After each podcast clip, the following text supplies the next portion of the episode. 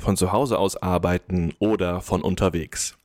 Auch mal spontan auf die Kinder aufpassen können, denn meistens planen die nicht, wenn sie krank werden wollen. Kurz, eine Arbeitssituation haben, die nicht nur das Beste für die Organisation bringt, sondern auch die Mitarbeitenden mit Flexibilität versorgt. Den Wunsch danach haben Menschen schon lange. Der Anspruch nach Umsetzung hat sich aber erst in den vergangenen Jahren noch stärker entwickelt. Ein großer Antreiber dabei war natürlich die Corona-Pandemie in Form der sogenannten Lockdowns. Zeitweise hat da ein Drittel aller Angestellten in Deutschland remote gearbeitet. Jetzt stellt sich langsam die Frage, was bleibt jetzt noch in den Organisationen aus dieser Zeit erhalten? Wie kriegt man Notfallkonzepte auf Dauer gestellt? Und was für Probleme tun sich dabei auf? Darüber sprechen wir heute bei einem Blick in ein sehr großes Unternehmen. Und zwar sind wir bei ThyssenKrupp Steel. Ich bin sehr gespannt. Herzlich willkommen, mein Name ist Andreas Herrenwille, Gastgeber hier im Organize Podcast von Metaplan. Hier sprechen wir mit Menschen aus Organisationen, in denen etwas Besonderes versucht wird oder sie eine spannende Geschichte von dort mitbringen können.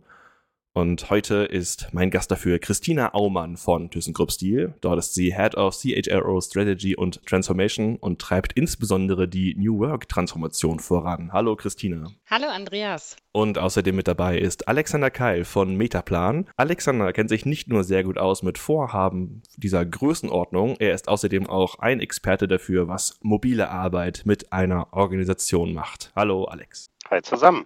Christina, ich würde gern bei dir beginnen und äh, deiner Rolle bei ThyssenKrupp Stil, nämlich vorne bei, wie deutet ihr eigentlich euren New Work Begriff? Weil da eigentlich kann ja jede Organisation sich selbst was dazu was ausmalen. Da wäre ich erstmal neugierig, was habt ihr gemalt? ja, sehr gerne. Ich leite zusammen mit meiner Kollegin äh, Kerstin die Stabstelle im Personalressort. Also das verbirgt sich hinter diesem Namen, Strategy and Transformation. Wir treiben ein paar Personalprojekte, so würde ich es mal nennen. Und New Work ist eins davon. Und das ist aber irgendwie kein kleines Projekt, sondern das ist natürlich ein ganz großes Feld und völlig richtig. Ähm, das muss man sich erstmal in kleine Häppchen schneiden und dann kann man es irgendwie bearbeitbar machen. Und eines dieser ersten Häppchen, was wir da angehen wollen, war eben das hybride Arbeiten nach der Corona-Pandemie. Damit sind wir gestartet äh, und haben uns das als erstes vorgenommen in diesem ganzen großen Kontext New Work. Ich bin immer neugierig, die verschiedenen Begrifflichkeiten zu lernen, weil ich auch festgestellt habe, Organisationen nutzen verschiedene Terminologien, um ihre Situation zu beschreiben. Und äh, ihr sprecht anscheinend also von hybrider Arbeit. Wir haben in einer Studie vom Metaplan von mobiler Arbeit gesprochen. Auch Homeoffice ist, ähm, wird genutzt. Kannst du uns was dazu sagen? Wie setzt ihr denn bei euch eure hybride Arbeit formal um? Also was sind die Regeln der Organisation, die so für, für, vielleicht auch für alle gelten? Wann darf man bei euch hybride arbeiten? Ja, vielleicht erstmal wirklich zum Begriff. Du hast natürlich recht. Ähm, wir haben ganz formal das mobile Arbeiten geregelt. Ähm, aber da wir gesagt haben, es geht ja nicht nur dann darum, äh, wo und wann die Mitarbeitenden mobil arbeiten, sondern am Ende ist es ja die Mischung aus dem, was wir machen. Also das heißt, dass der Präsenz am Arbeitsplatz, im Office, äh, also im Unternehmen und eben aus mobil. Und das ist für uns eben dann in Summe das hybride Arbeiten. Wie haben wir es formal geregelt? Das ist eine total gute Frage. Und erst vorgestern hat mich eine Führungskraft gefragt, die noch recht neu im Unternehmen ist und sich jetzt eben mit dem Thema für seine Teams beschäftigt hat, nämlich gefragt, jetzt sag doch mal ganz im Ernst, wie ist denn jetzt wirklich die konkrete Regelung? Also ich habe diese Betriebsvereinbarung gelesen und ich habe da auch Dinge drin gefunden, aber wie genau soll ich es denn jetzt machen? Hattest und, du eine Antwort äh, für ihn? Also. Ich hatte keine Antwort für ihn, also, oder zumindest nicht die, die er erwartet hatte. Also er hatte jetzt erwartet, dass ich sage, genau, du hast ja gesehen, dass wir dort geregelt haben, dass die Mitarbeitenden bis, bis zu 60 Prozent mobil arbeiten dürfen und in Ausnahmefällen auch darüber hinaus. Und genau mit dieser Regelung ähm, da will ich jetzt nicht sagen, er war überfordert, sondern er war äh, überrascht, äh, dass wir eben diese Offenheit zulassen. Und ähm, das ist genau das, was unsere Betriebsvereinbarung oder Ergänzungsvereinbarung zu einer Vereinbarung, die wir schon 2019 hatten vor der Pandemie.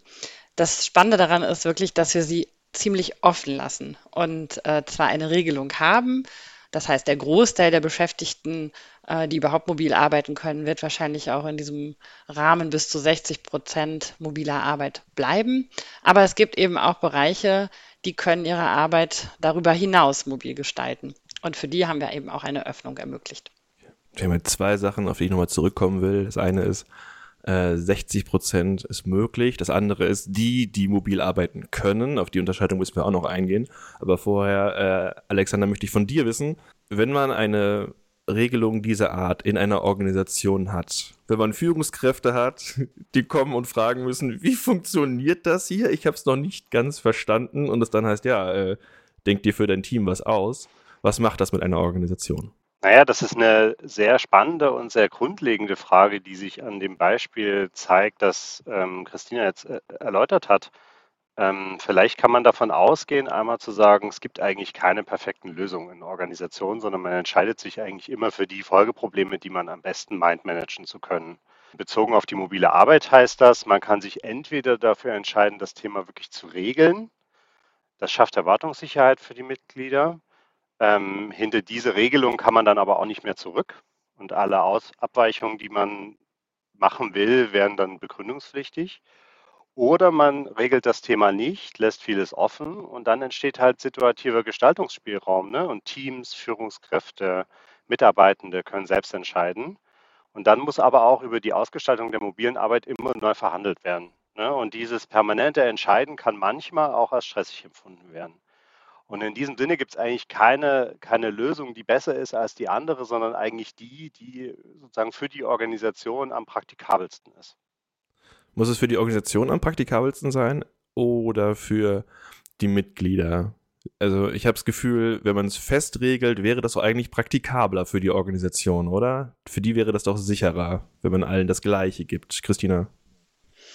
Ja, ich glaube schon, dass das ähm, für die Organisation ziemlich stabil wäre, diese Regelung, ähm, und auch äh, für viele Führungskräfte, die sich diese Stabilität auch bei uns gewünscht haben. Aber ich glaube, das wäre ja nur vordergründig der Fall, weil die Konflikte oder die Spannungen, die liegen ja dann trotzdem dahinter ähm, weil die Mitarbeitenden, das haben wir gelernt in unserem Prozess, ja eben einen ganz anderen Wunsch haben. Die wollen mobil arbeiten und haben das eben während der Pandemie auch unter Beweis gestellt, dass das gut funktioniert.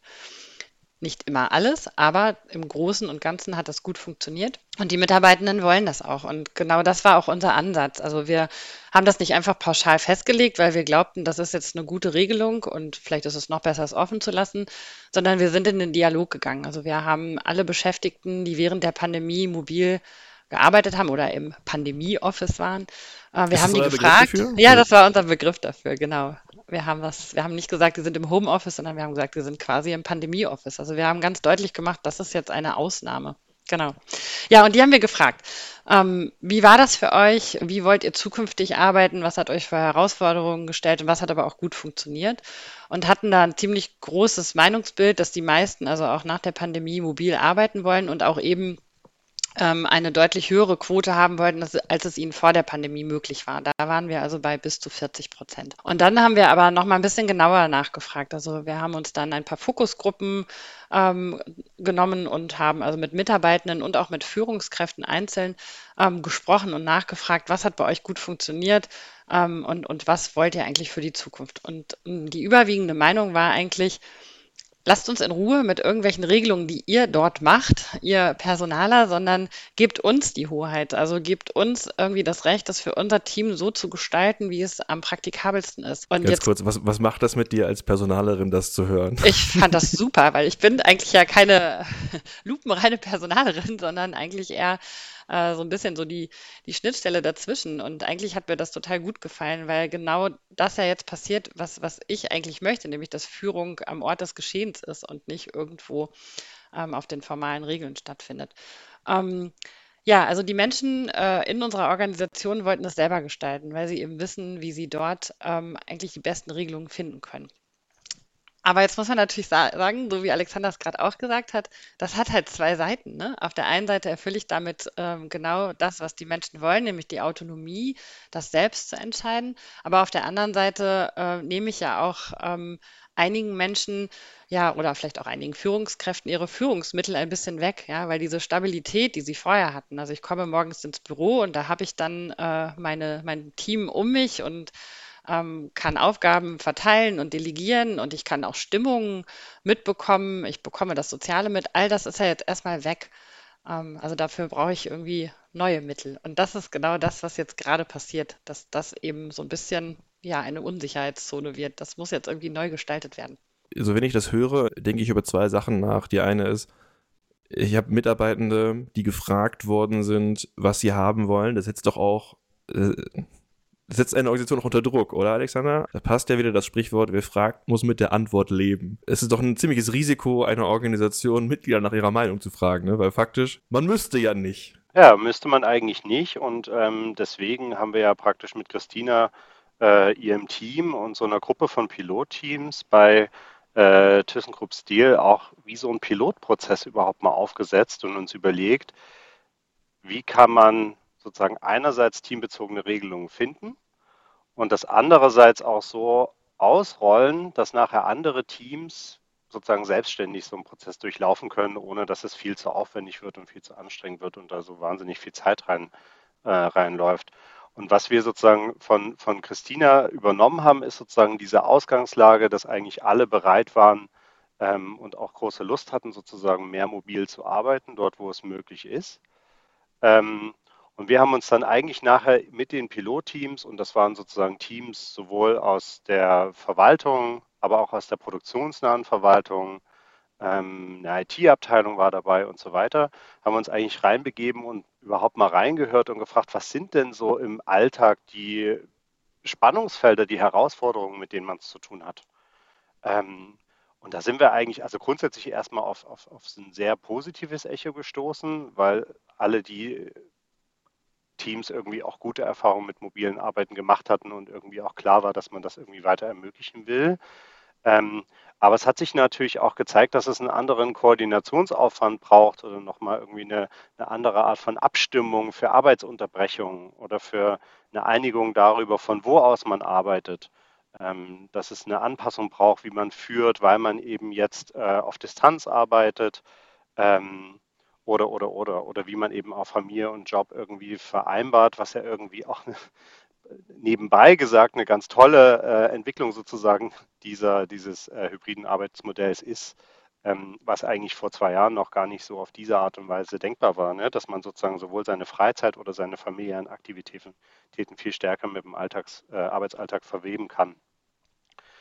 Und aus diesen, aus diesen Spannungsfeldern heraus, sozusagen, die wir dann mit den, mit den Teams nochmal diskutiert haben, vergenauert haben, haben wir eigentlich dann wie so einen Standardprozess gemeinschaftlich entwickelt, den jetzt die Teams durchlaufen können in so einer Art Workbook. Ähm, und da sozusagen auf die klassischen Stolperfallen ähm, rund ums Thema oder klassischen Regelungspunkte rund ums Thema New Work oder Mobilarbeit, um genauer zu sein, ähm, äh, gestoßen werden und sich dort sozusagen aufgefordert werden, Gedanken drüber zu machen.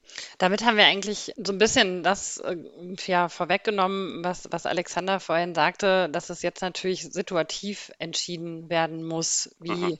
gearbeitet wird. Aber um jetzt irgendwie unsere Führungskräfte und Teams also jetzt nicht ständig, täglich äh, in diese Entscheidungssituation bringen zu müssen, also so, dass ich jeden Tag aushandeln muss, ähm, als Führungskraft müssen meine Team, muss mein Team jetzt heute ins Büro kommen oder nicht.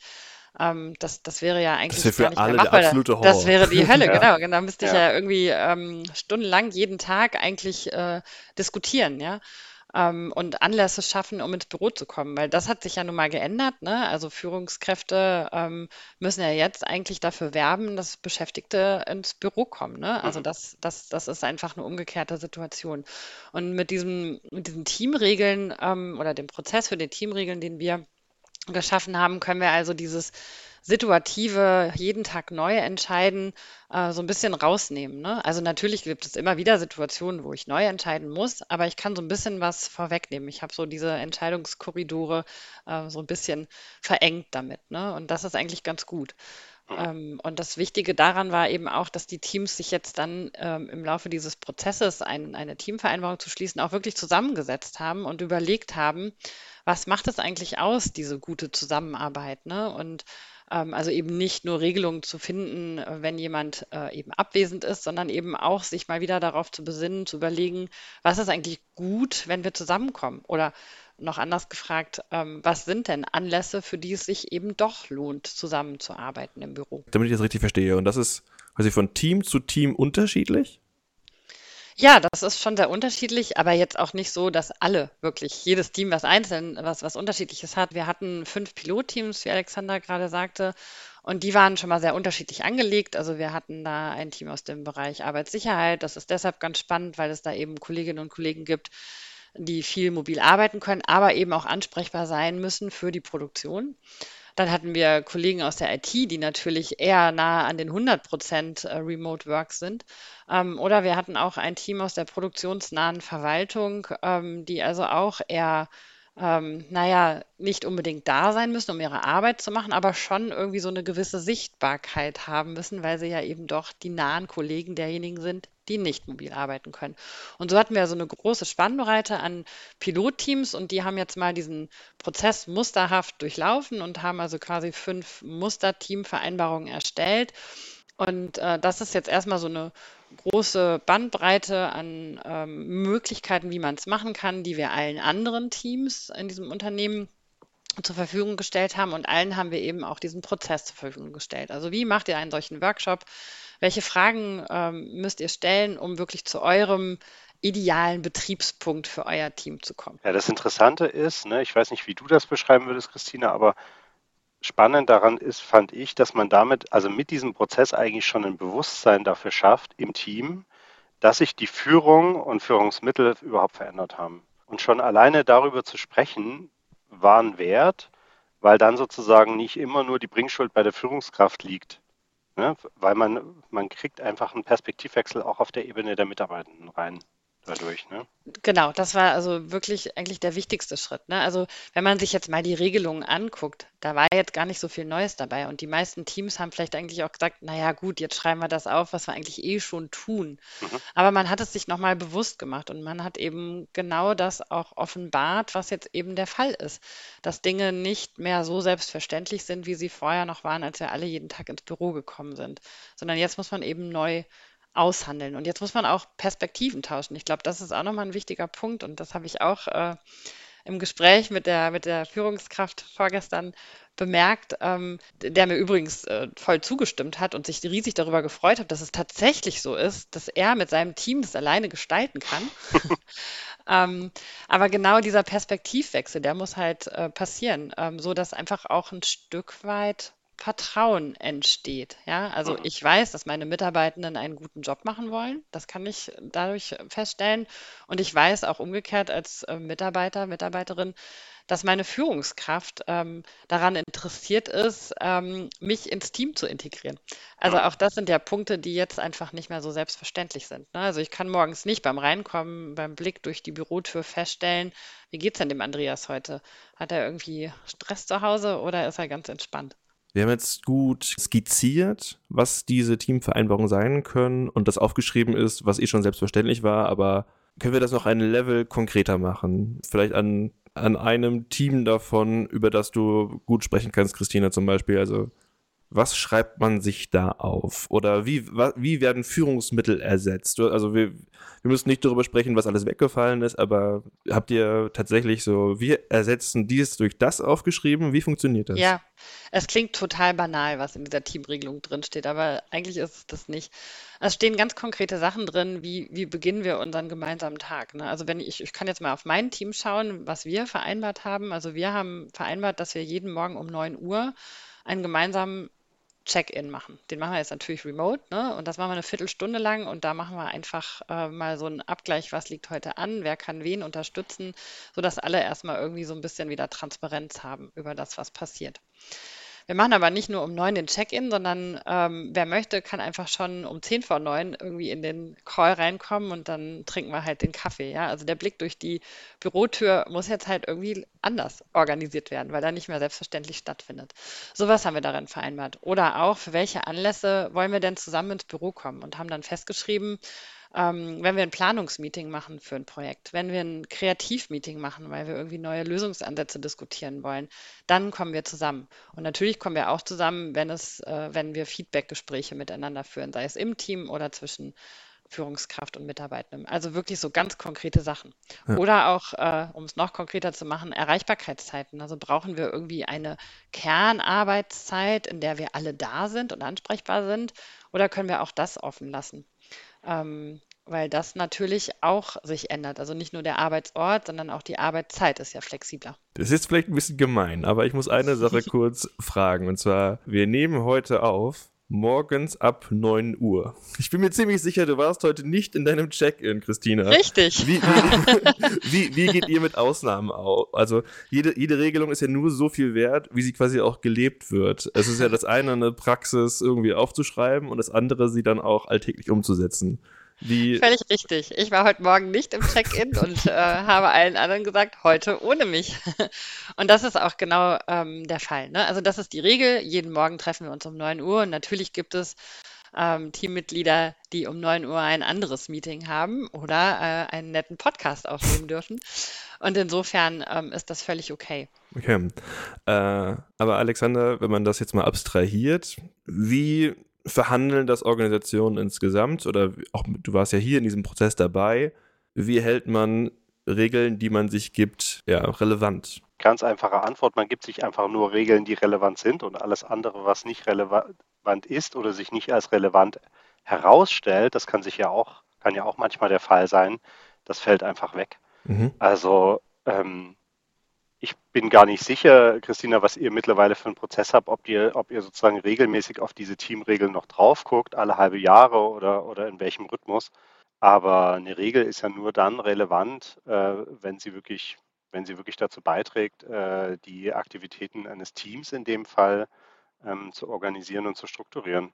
Und wenn das nicht mehr der Fall ist oder die Regel unpraktisch formuliert ist, dann kann man sie einfach ersetzen. Ja, also wir, wir empfehlen unseren Teams, diesen Prozess nochmal zu wiederholen nach einer gewissen Zeit, aber gar nicht unbedingt, um jetzt irgendwie die Regeln neu zu justieren oder nachzubessern, sondern eher um den anderen Zweck zu erfüllen, nämlich dass die Teams darüber ins Gespräch kommen, wie sie zusammenarbeiten. Ich glaube, dass dieser Anlass eigentlich viel, viel wichtiger ist als das Blatt Papier, was am Ende produziert wird, mhm. ähm, weil das eigentlich nur naja, eine Grundlage ist, auf die sich alle berufen können für den Fall des Konflikts. Ähm, aber eigentlich äh, können wir davon ausgehen, dass die Zusammenarbeit sich irgendwie auch so einschwingt.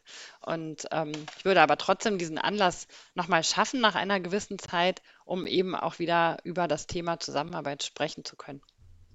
Wie ist das denn, wenn ich ganz kurz fragen darf? Ähm, tauschen sich die Teams untereinander über das aus, was da jeweils verhandelt wurde? Kriegst du das mit?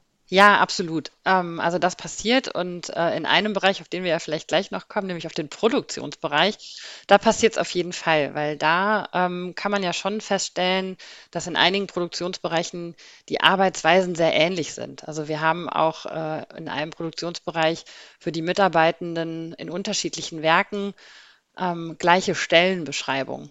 Und ähm, da findet auf jeden Fall ein Abgleich statt, weil wir natürlich auch ein Stück weit eine, na, ich will nicht sagen eine Gerechtigkeit, aber schon ein bisschen eine Konformität irgendwie herstellen müssen, ne? weil wir wollen es ja irgendwie nicht völlig unterschiedlich gestalten, wenn Mitarbeitende eigentlich gleiche Arbeit machen. Weil das ist eigentlich ähm, auch nochmal wichtig in unserer Betriebsvereinbarung geregelt.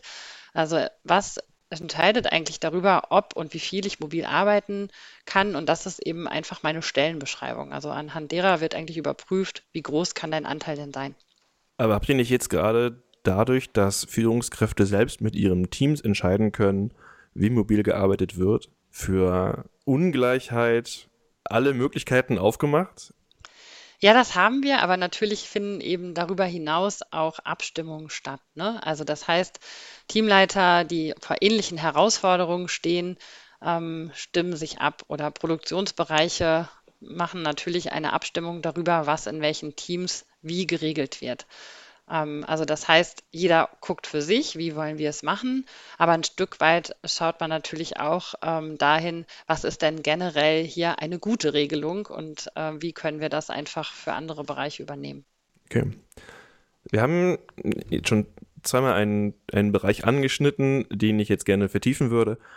Und zwar das ähm, also eigentlich das ist, woran alle erstmal denken, wenn man ThyssenKrupp Stil hört. Und zwar, ihr seid ein Produktionsunternehmen und es geht hauptsächlich um Stahl. Und äh, Verwaltung und IT und produktionsnahe Verwaltung ist quasi der Bereich drumherum ums Kerngeschäft. Wie macht man da hybrides Arbeiten? Ich kann mir den Home-Hochofen noch nicht so richtig vorstellen. ja, da hast du natürlich völlig recht. Also der Hochofen wird sich demnächst verändern, aber von zu Hause kann der immer noch nicht gesteuert werden. Also das ist völlig richtig. Ähm, und das ist natürlich auch eine große Herausforderung, vor, vor der wir stehen. Ne? Also das mobile oder hybride Arbeiten ist natürlich vornehmlich für die Menschen bei uns, die eben auch aufgrund ihrer Tätigkeit mobil arbeiten können.